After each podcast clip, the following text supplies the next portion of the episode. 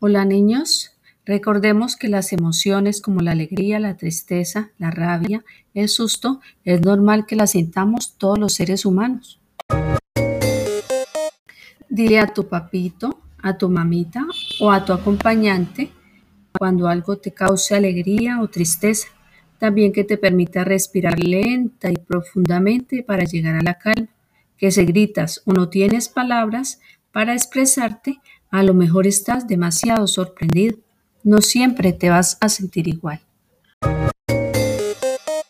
Dibujar, saltar, gritar, reír, llorar te hacen comprenderte y empezar a reconocer las emociones de las personas que tienes a tu alrededor.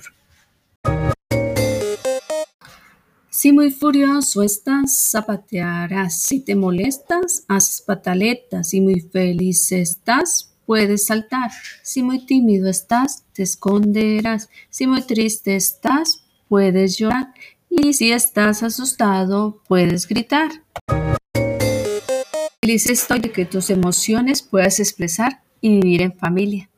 Siempre, siempre dile a tu familia lo que sientes, lo que piensas, lo que quieres ser.